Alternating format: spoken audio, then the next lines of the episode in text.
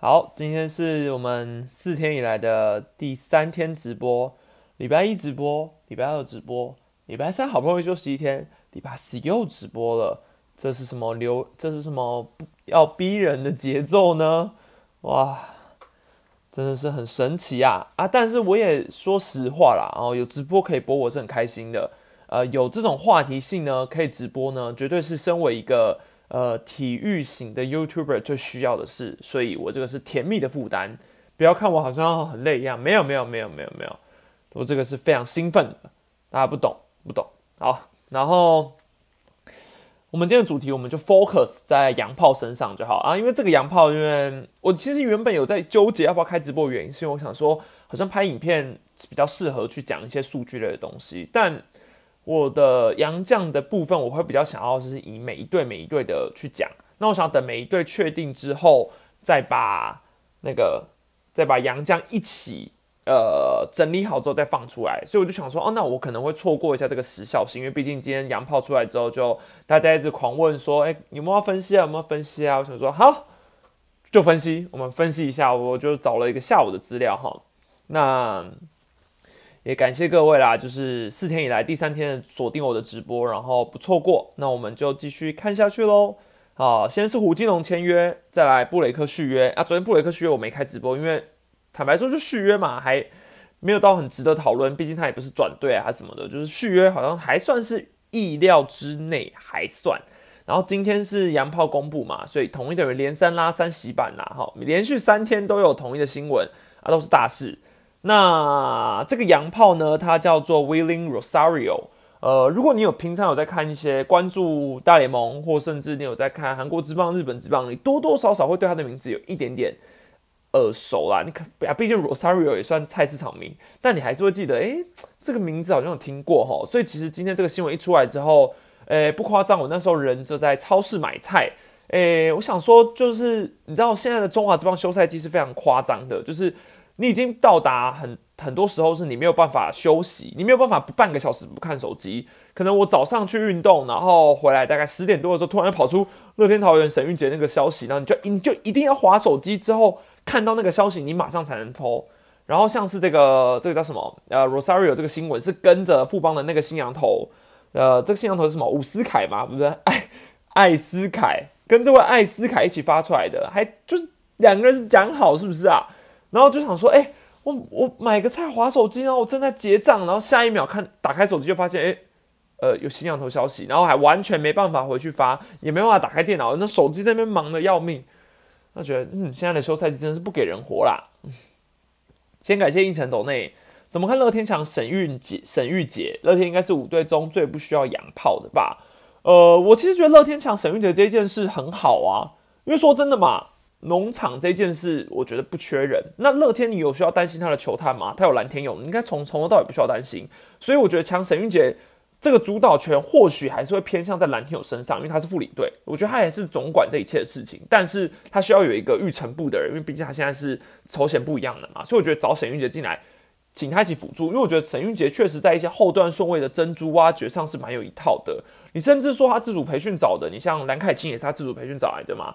然后你说曾俊岳就不多说嘛，所以很正常啊。其实就是，呃，我觉得找沈玉姐绝对是一个正面的事情。大家也不用想说，哦，过去他好像前三轮啊、第三轮总总是会挑一些不太好的。但是我觉得球坛这种东西是越多越好，农场这东西人手越多越好。好，然后你说乐天应该是五队中最不需要养炮的，确实，我觉得乐天的最重要就是把他的投手改好就好。所以看起来乐天确实也没有想要找洋炮的意愿，而且他已经四羊头了嘛，顶多就再找一个，大概就这样了。感谢如梦似影的斗内，难得统一的新闻这么劲爆，哎哎，今年的统一真的不太一样。说真的，啊，统一去挖胡金龙这件事本来就很有趣，这不绝绝对不是统一过去的作风。统一不是那种，诶，会在休赛季挖了一个比较有争议型的球员，统一不会去对争议型的球员出手，然后也不会对一些呃别人家的球员有一点兴趣。就过往的统一感觉不像是这样，所以我觉得其实。现在的中华之棒已经跟我们早年，你可以说过去不太一样啦。就是我虽然说我也没到过去那个年代，可是我可能看球是二零一零年代初的那种时候，呃，自由市场很不流通，然后大家不太会去很彼此啊，都很客气啊，不会去捡别人的球员。这种现在的时代已经不一样了，已经从我觉得从富邦加入到这个职棒环境之后，大家开始挖来挖去，我觉得这是应该要给富邦一个掌声鼓励哈。我觉得富邦这个开启中华之邦的一个新时代，富邦懂得挖人啊，兄弟也还以颜色啊。乐天换了企业之后也挖，统一想说，哎，老虎不发威，你把我当病猫是不是？所以也挖起来啊。魏权呢还没开始挖，但是相信我，他也是有财力挖的人，所以。等到他要争冠的时候，我觉得到时候会更好看啊！所以我觉得现在这个时代是我喜欢的时代了哈，也很开心我们可以活在这个比较流通的时代哈。那我们再讲回去这个 Rosario 身上哈，三十二岁，呃，多米尼加的洋炮，然后一百八十公分一百公斤，维基百科上写的啊，反正他是一个右打者。首先我们看到右打者，我们就要先给呃这个领队拍拍手，统一确实对症下药。那说真的，我其实在呃季。应该说，去年季后就是台湾大赛那个那一阵子的时候，其实就有跟师队的一些像球探，我们有刚我们有聊过。然后我那时候就问他说：“哎，请问你们就是确是不是有真的要找洋炮的打算？”然后他那时候有确实有说已经在看洋炮的相关资料了。然后可能那时候拿到的洋炮资料之中，Rosario 就是其中一个。然后那时候他有跟我透露说，其实师队主要是他有问过教练嘛，他们有讨论过。比较希望是拿一个有攻击力的洋炮，而不是拿防守型的洋炮。所以你说像是守游击的、守二垒这种，就是比较不在考虑范围内嘛。因为守二垒的通常你很难找到火力多好的，所以那时候就有大概，我个人觉得全部的你说全部的这个球队之中啦，统一确实就是最有空间去找一垒洋炮的，因为我们都知道他的一垒打击不好嘛。那找了一个右打者的好处就在于跟找胡建的用意是一样的，因为。呃，统一是一支非常非常怕左投的队伍。去年台湾大赛很怕兄弟。好，那 Rosario 的对战左投手的成绩就是非常漂亮。如果我们以他五年大联盟生涯的表现来看，他今年面对，应该说在大联盟五年生涯里面，面对右投手的打击三围是两成五四，两成八五，长打率是零点四一九，有过三十九次全垒打。那他面对左投手的时候会 upgrade。三乘一九，三乘五六，然后长打率是零点六零四，有三十二次全垒打，所以这是五年的大联盟生涯里面，你可以很明显的感受到，他面对左投手打的是非常顺手的。那这就是师队要的嘛？然后我们就是希望说能够看到一个他能够去弥补。呃，是对打线上的缺口，因为我们没有一个很强的右打者，所以明年有胡金龙加进来，有这个 Rosario 加进来之后，统一的打线上面至少你可以排出比较多的右打者，比较多的右打者。好，那我们再继续介绍一下 Rosario 是一个来自洛基的选手嘛，洛基出品。那想到洛基，我们一定会先想到第一件事就是他的呃成绩会不会有一点点小灌水，因为毕竟洛基的主场就是 c o s Field 嘛，所以他是打者天堂。那确实，你以他的过去的打击成绩来说，他在主场的表现是比较好的，也是三乘零九的打击三围，呃，三乘零九，三乘四七，然后零点五三三，四十全力打。但是如果他去客场作战的话，他打局会掉到两成三五，然后长打啊什么各方面也都会确实有下滑。好，那可以看得出来，当然在主场上面打的是比较好，不过我觉得这也不能够完全说明说，哦，他好像成绩就是靠碰风起来的啊，没有，就是。只能说洛基主场本来就是会有一些加成的作用。那我们来看一下，我怎么去判断说其他联盟它的时机呢？你就是得去看它有没有在别的地方也打出不错的成绩嘛。毕竟你要想能够在大联盟站五年的洋炮，绝对不是省油的灯嘛。然后你现在说他三十二岁的年纪，其实也没有到这么这么的老。好，当年是二十二岁上大联盟，二零一一年的时候，隔年二零一二年的时候，他就已经在大联盟缴出一个非常漂亮的成绩单，单季二十七轰。然后你说整年度的 OPS 加是一百零九，联盟平均水准以上。然后那个时候他还是捕手哦，对，以前 Rosario 是蹲捕的捕手，所以你就以捕手在大联盟缴出 OPS 加一百零九的成绩，光就这一点来说，它的价值性就非常高了。然后当年是新人王的第四名，排名第一的是 Bryce Harper 啦，所以我们这个就拿出来参考一下，是二零一二年的事，距离现在十年前吗？啊，十年前，十年前他是一个捕手炮，好，但是。他为什么后来离开捕手的一个很大原因，就是因为他守备能力并不好。好，他有过二十，他光二零一二年那个，他有个二十一次的补益哦，这个数字真的是我一看吓死。单季二十一次的补益是整个国联最多的，所以你其实可以把它想做是，总之他离开捕手的原因，就是因为他蹲捕能力并不好。好，那。他的主杀率也是逐年的下滑，从二零一二百分之三十二三乘二的主杀率，在两成六，最后是一成六，然后到一三年、一四年，然后一五年，球团终于是已经忍不下去了，觉得说好，那我们也有其他捕手可以去递补了，那就请 Rosario 转战一垒好了。所以后来他就转一垒之后呢，他还是有一些蛮 蛮多的失误，有六次失误啦，有六次失误。然后当年在一垒的守卫其实也是失误数是。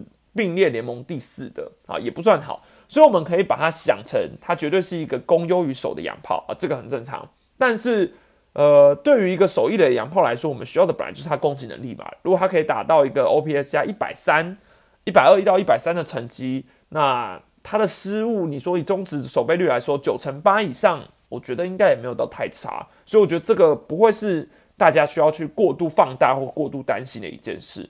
好，那。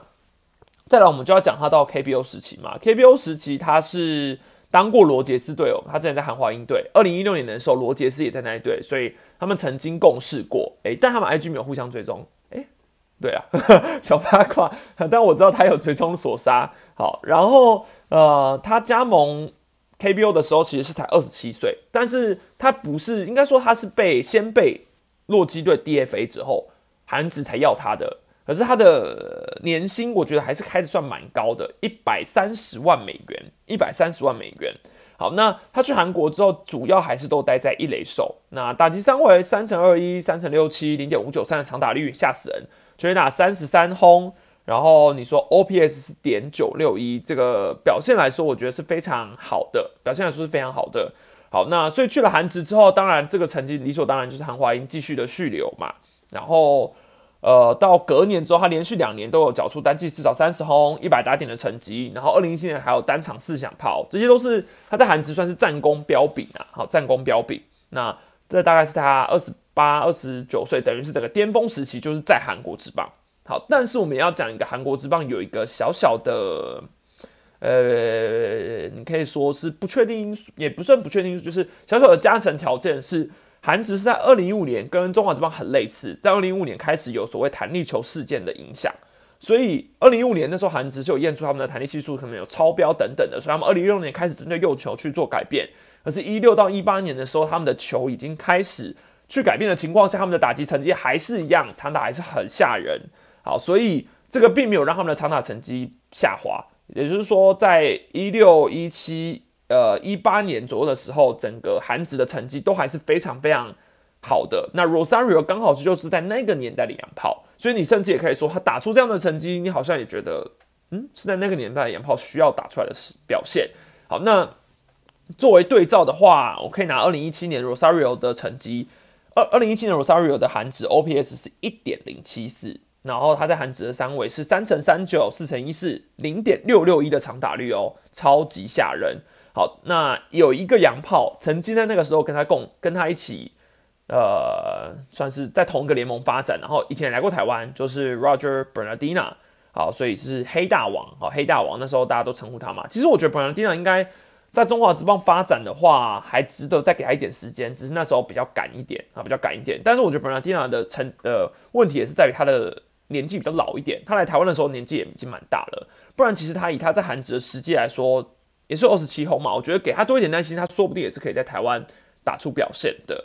好，那作为对照的话，Bernardina 的 OPS 是零点九一三，在二零一七年的时候，然后 Rosario 是一点零七四，所以你可以把它想象成哦，他是更强的 Bernardina，好，更强的啊，初步了解是这样。那接下来你就要讲他最成功发展就是在韩职，可是他后来是往日职挑战，因为其实我觉得很多韩国职棒的选手，或是你说韩国职棒的洋将。就是很明显，就是打出成绩之后，通常都会先去往日职去发展，就是试试看，因为就会觉得说，哎，那既然韩职可以了，你当然人往高处爬嘛，你就是自然而然去往更高的殿堂去迈进，这很正常。好，那他往日职去挑战之后呢，他就叠了一个呃滑铁卢，就是大叠了一跤就对了，因为那时候日职其实开开给他一个非常非常大的合约，板生物开了一年三点四亿日元的合约，我们换算一下台币是。八千一百万台币，好，然后我算了一下，月薪是六百七十五万台币。那我们如果以美元来说的话，等于说你的月薪是二十万美左右。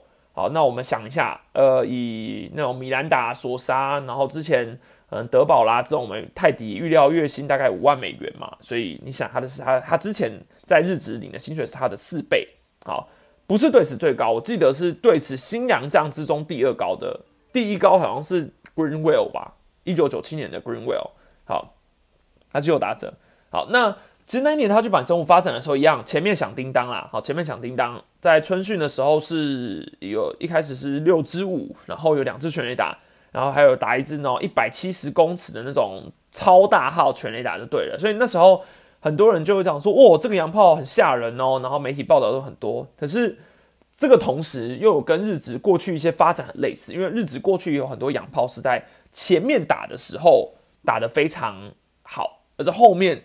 明显下滑。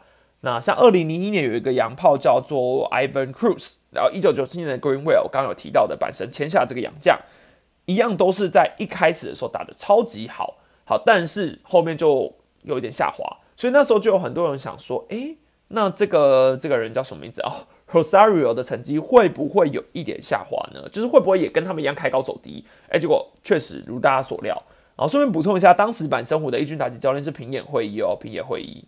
平野会议是谁呢？就是有可能要来兄弟明年当哎，今年当首席教练的日职教练。当时他就在办生活一军，好巧。好，反正 Rosario 后来在季中就被降到二军嘛，因为他算是有点忙啦。大家也都知道，看影片的话，你可以看到他对日子的变化球，你说外角滑球，然后。基本上很难适应，然后三振率偏很高，然后只会打直球，可是呃，就是三振率整体来说偏高，然后后来监督金本支线就有点忍不下去嘛，所以在季中的时候就把他降下二军，啊，他整季留下来的成绩就是七十五场出赛而已，然后 OPS 是零点六五八，所以跟他前一年在韩国职棒我们看到的一点零七四是差超级多，然后就只有八支全垒打而已，好，所以说真的很多打者都是这样，在不管你说在中职。不管你是在韩职有非常亮眼的成绩，可是当你去了日职之后，你的表现多多少少都会打蛮大的折扣，因为日职的投手真的水准又再高了一点。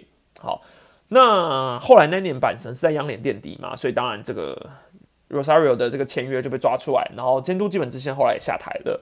那过往补充一下啦，板神虎很蛮常做这种事的，就是经过 Rosario 这一次事件之后，他还是没有学乖，因为。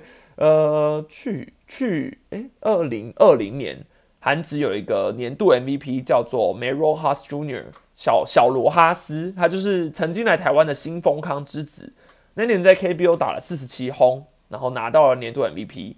结果后来他跟板神虎，不知道为什么板神又还是要争取韩国的洋炮，哦，争取了一个两年五点七亿日元的合约，把把小罗哈斯签过来。哎，结果去年一个一塌糊涂，有够惨，好像跟那个 Rosario 一样是八红吧。然后季中还有一段时间打局不到一成，那媒体那时候报的有够惨。所以，嗯，板神好像蛮不会投资样这样的，还是我，我们也不能单方面这样做结论。不过我突然又想到陈伟英，就说，嗯，板神好像又也是一个投投资失败。陈伟英想说，干我什么事啊？啊，没事没事。啊，总之。Rosario 这件事之后，呃，日职日职发展失败之后，后来他就回了美职发展了，然后跟相双城签了一个小联盟约。那其实他在三 A 表现我觉得蛮好的，在三 A 其实一百零五场出赛，打击三围一样都是三成三成三九，然后零点五零四，长打率是破五的，然后整个 OPS 点八四三，然后有单季二十轰的成绩，其实整体来说我觉得表现都非常好，但是也算蛮不幸的，因为他刚好也遇到疫情。也遇到疫情，然后加上我本来就觉得他的守卫在呃美国，其实，在大联盟来说也算是蛮不吃香的，算蛮不吃香的。好，所以在过去这一段时间，他就基本上没有什么太多的市场行情，也可以说他就是没有更高层级的机会了。感谢道格拉斯的斗内，泰安保卫战吗？跨年统一发生什么事情？以为统一要安静度过这个冬天，接下来继续跌破我眼镜，不然我好无聊。我也好想哦，希望换赶快换兄弟来制造一下新闻。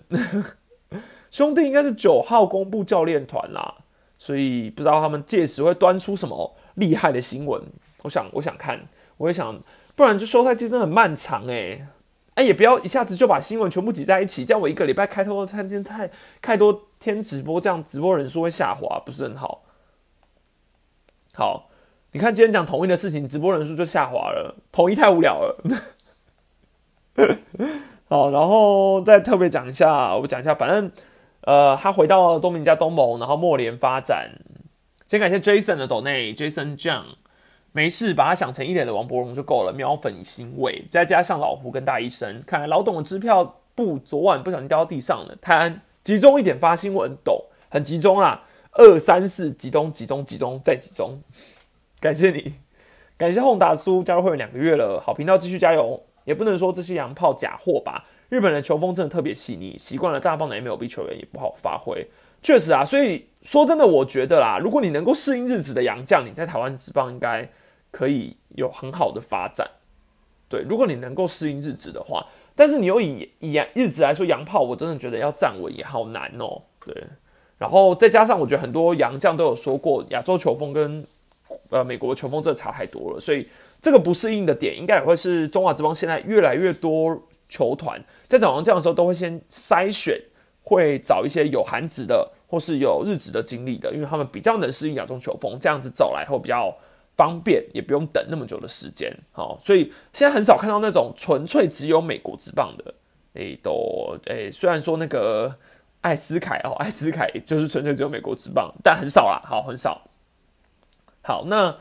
呃，反正 Rosario 的总结来说，就是他去年其实在墨西哥联盟的发展也还不错，OPS 点八九零，然后三十一场出赛，其实整体的成绩都还蛮好的。就算他现在年纪稍微大一点，但我认为负担角落一垒这个位置没有什么太大的问题啊，没有什么太大的问题。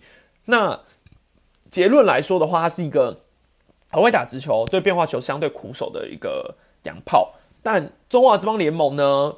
变化球的强度当然还是不及日职嘛。那你说跟韩国职棒有没有有没有及韩国职棒的程度，我是不确定啦。好，但我觉得中华职棒的投手还是偏以直球系居多，还是偏以直球系居多。好，那其实 KBO 时期的总教练，他在韩华英的总教练金星根就对于 Rosario 的去日职发展不太顺遂，有给出了一些他的评语。好，给出一下评语。先感谢李根汉的抖内。史丹，你怎么看兄弟在签泰迪之后就这么安静？因为兄弟要集中一点发新闻啊！啊，其实我觉得，嗯，兄弟现在好像也没什么新闻，大概因为他挖完泰迪之后就真的是最重磅了嘛。那他对于战力外球员没有什么太多兴趣，也情有可原，因为他的农场很强大，然后他选择比较喜欢自己养人。我觉得这是兄弟走一个永续发展的一个机会啊，而且。你说接下来他会不会？我觉得他应该还是会补一些战力外的选手去，就是去春训什么之类的，应该啦啊，我觉得。好，那讲 Rosario，他是说对于外拐的球路，外拐的球路应对比较差，像是滑球、外角滑球嘛，所以他在韩职的时候呢，比较偏向是都比较专注的去打攻击到中间的石头球，但是在日本的时候呢，就会很常去追打外角的坏球。那这个可能就是你知道，的变化球路的强度差异有有有，就是不太一样嘛。那这是以金星跟总教练的视角来看呐。那你确实从影片或是一些球探报告也可以看得出，他对直球的打击率就是好啊，对变化球的打击率确实就比较低一点。好，那这是大概 Rosario 的表现。那我们在讲 Rosario 来到统一之后，统一一垒到底要怎么办呢？首当其冲的人呢，当然第一个我们会先讲大学长嘛。我高国庆已经首当其冲，因为。有洋炮进来，你当然是有办法让他一百二十场上好上满，就是给他上啊。那你都已经愿意签洋炮了，你应该也不用去想说他会不会卡到新秀，没有这个问题。他只要打得好，他就是打，他就是战役类的。好，那高国庆会不会就此转任所谓打击教练，或甚至你说转哪一种类型的教练，这个就要看看。那我觉得国庆对于教练这一块应该是很有热忱的啦。啊，我觉得他应该是很有热忱的啦。好，所以我觉得今年偏向他转教练几率又再更高了一点。那后面首当其冲的也很多，你说吴杰瑞、郭富林、陈庸基，那你说富林跟庸基至少还可以去守三垒，那吴杰瑞就不同喽。吴杰瑞去年也练过三垒，但是他三垒守的还是不太稳定嘛，后来影响到他打击，所以 Jerry 接下来在一垒的位置，他到底能不能改？不然他就只能当这个洋炮的替补，除非不然就是他要打的比这个洋炮好。那这对于他的生涯是很危险的，因为他的年纪其实也不轻，对他的年纪其实也不轻。当初他是以打击稳定闻名，好，但如果他没有办法把这个优势找回来的话，接下来他会很弱势。好，那一垒的话，你说新秀，你说姚宇翔，你说何恒佑会不会很危险？其实也还好，因为找洋炮嘛，你可以把它当做是一个过渡期，可以在这些新秀真的能够长长出成绩之前，先卡住这个位置。好，所以我觉得对于新秀来说，其实也不急啊，你能够在二军打出成绩就好。好，那你说会不会影响到胡金龙这个？如果今天是洋炮跟胡金龙要去竞争 DH 的话，那对胡金龙就会有很很大的影响，没错。呃，但是我还是偏向这个洋炮会去占一垒。那这样，我之前不是讲说胡金龙一定要占一垒才有价值吗？那或许统一就是觉得说，好，他也不用去练一垒，他乖乖当打击就好，呃，乖乖当指引打击就好。有时候在板凳，有时候当指引打击，这个统一可能就满足了。那我觉得也可以啊，也可以，因为毕竟你都找了洋炮嘛。那有些人会讲说，哎，那找了洋炮，那投手的部分可以吗？好，那说真的啦，统一的投手还算是充沛的。毕竟你有古林，你有胡志伟。那以现在中华这帮五队的赛程来说，有时候都会有遇到一些第五号先发不用上场的，就是你单周只有四战的。所以我觉得你还也不一定绝，就是全部的一定要用到所谓三先发羊头，跟过去的时代有一点不太一样了。所以我相信这是现在大家，你像魏权，然后魏权还甚至要用双氧炮，然后你说像是富邦也开始用氧炮的一个原因，就是。大家开始发现，哎，好像已经要转变成投手年了。所以时代在改变的话，你马上球团就动起来改变，那就不太一样了。那我们补充一下艾斯凯，对不对？与你分享的快乐。我 今天看到这，我一看到他这个名字，我就想说，这个贴去 PET，大家就要在下面唱歌了。好，Louis Escobar，我是不知道怎么翻成艾斯凯的啦。Louis Escobar，为什么不能翻成？好，可能觉得艾斯科巴太麻烦了吧？会不会是不是很懂？感谢轩瑞，欢迎加入三粉，Welcome back。好，呃，艾斯凯新闻稿上面写二十六岁啊，但我仔细查了一下，好像是二十五岁。啊，曾经是哥伦比亚，因为他是哥伦比亚的嘛，所以他理所当然，哥伦比亚经典赛国手蛮合理的，因为毕竟哥伦哥伦比亚的棒出名的棒球选手我们有到非常非常多。好，然后右投手算高压出手，一百八十五公分。哦，那他转职业以来呢，基本上都是练先发投手啦。那如果他不练先发的时候，不练先发的时候呢，就上大联盟了。所以这也是我认为我对于他来富邦之后的定位，到底会是先发还是后援，我要保持这个问号。因为其实富邦也有讲过说，他们的牛棚里面要放一个羊头嘛，会不会是这个？好像不确定。因为邱总现在的讲法是说他年轻，然后可能吃局数，但还没有说他一定是当先发，我一定是当中继。所以这个我保持一个疑问，我觉得他最大优势当然是他很年轻。好，那他近职以来练先发，可是在二零一九年转到牛棚之后就升到了三 A，然后到大联盟了。所以他在二零一九年的表现是他的生涯年，呃，应该也可以说是最好的啦。那等于说他上大联盟的年纪是大概二十二、二十三岁而已，非常的年轻啊。你看，你可以感受到他的潜力一定是很好，只是我觉得啦，他最大的问题就是控球，因为你可以从数据上面很明显看到他的。控球差的很多，呃，小联盟的 BB 九是四点二，生涯的在小联盟的 BB 九四点二，平均每九局会送四个保，四点二个保送是非常非常多。然后你说他的 K 九值八点八是好没有错，但是这也是很多保送过多的投手会有的问题嘛，就是你保送多，三振也多。好，那他去年的时候，其实在墨西哥联盟投的不错。好，不过呃，就以这件事来说，他。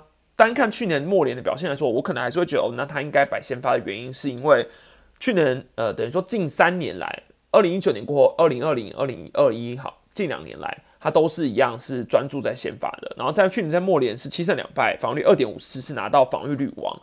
好，但可能因为我只看数据吧，我没有看比赛，所以我真的蛮纳闷，他的防御率二点五四，我觉得很低耶，因为他的 BB 九也是四点一耶，那 BB 九也是四点一。然后它的 K 九值是五点七，所以就以这个进阶数据来说，它好像是因为被安打率非常低，所以才拿到了防御率王。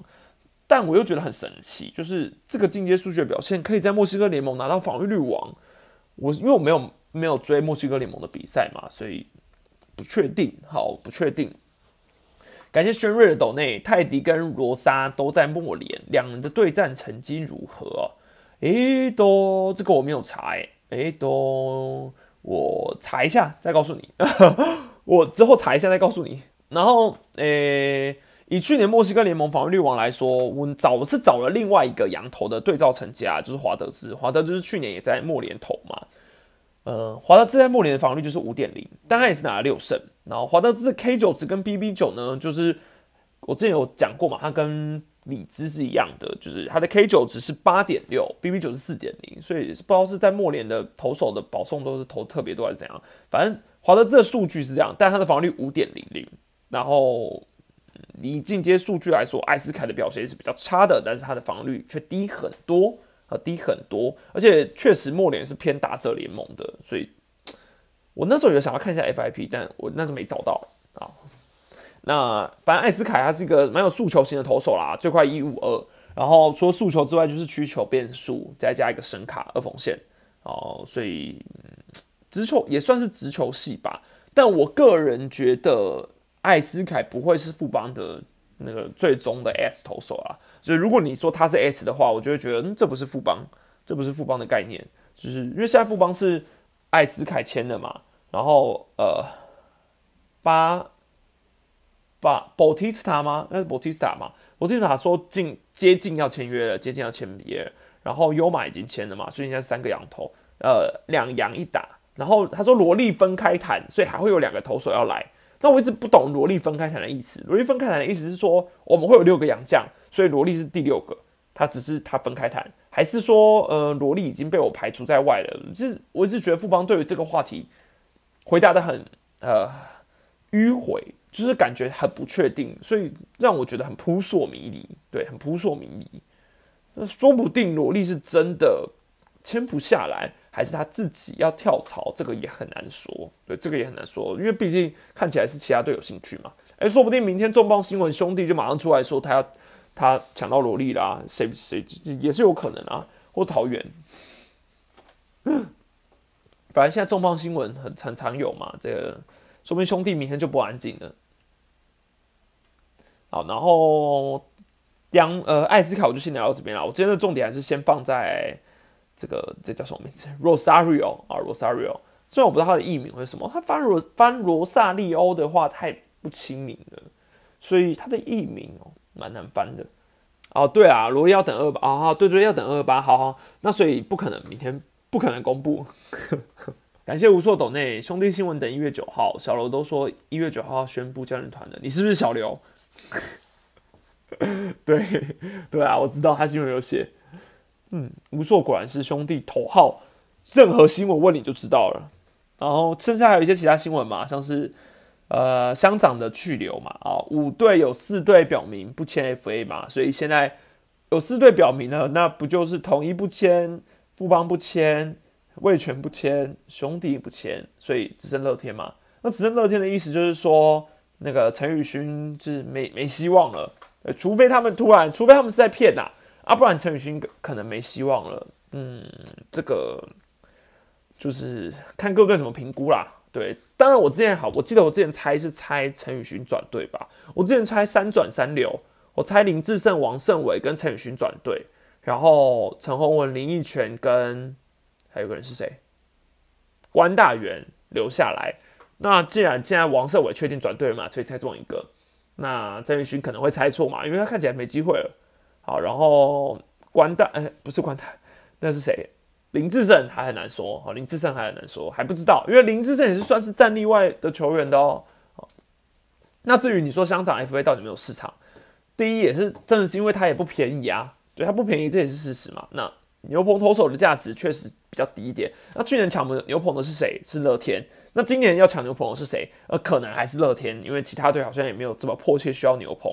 对，除了魏权真的是可以补个田泽纯一的空缺，但可能他们有新的想法，有其他规划啊。对，那林奕泉的话也是没有被提到的这个人。然后现在乐天是说对于关大远跟陈宏文还有一点兴趣嘛，还有机会，所以这个就很难说喽，这个就很难说喽。但我觉得应该还是会偏流吧。对，剩下的可能都会留。然后剩下其他新闻就是像早上的沈玉杰去乐天嘛，然后很多人有一直在讲说，为什么魏权要放弃田泽？觉得说田泽去年拿了三十次球员成功，放弃好像很不理智。但说真的啊，田泽，我觉得你要得理性来看，我觉得终结者这个放杨将这一环来说，乐呃魏权算是还算有本钱，但他们的牛棚也没有到非常的好，没有到非常的好。但是，嗯，他们经过了一年的守护神的，算是有守护神的情况下，他们接下来后面的一些新生代其实也都有蛮多时间去成长了。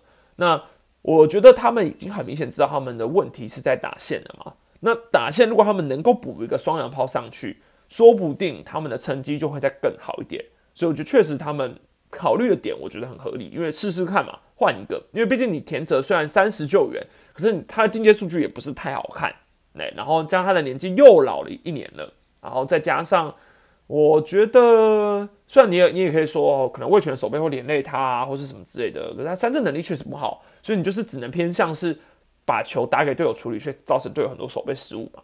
对，那我觉得如果你找一个田泽这样有经验的守护神来说，是一个去年来说也可以算是一个好的话题，对，好的话题。但是今年的话可能就不需要了，可能就是。开始要去冲战绩了，这也有可能。那我觉得其实对田泽来说，去年的在中华之邦的发展，或许 maybe 还是可以让他继续有球队要他，因为毕竟他也算是投出了一个蛮好的成绩啊。对，以账面数传统数据来看啊，我们好像就聊先聊到这哎，因为我怕明天又要开直播，我很害怕。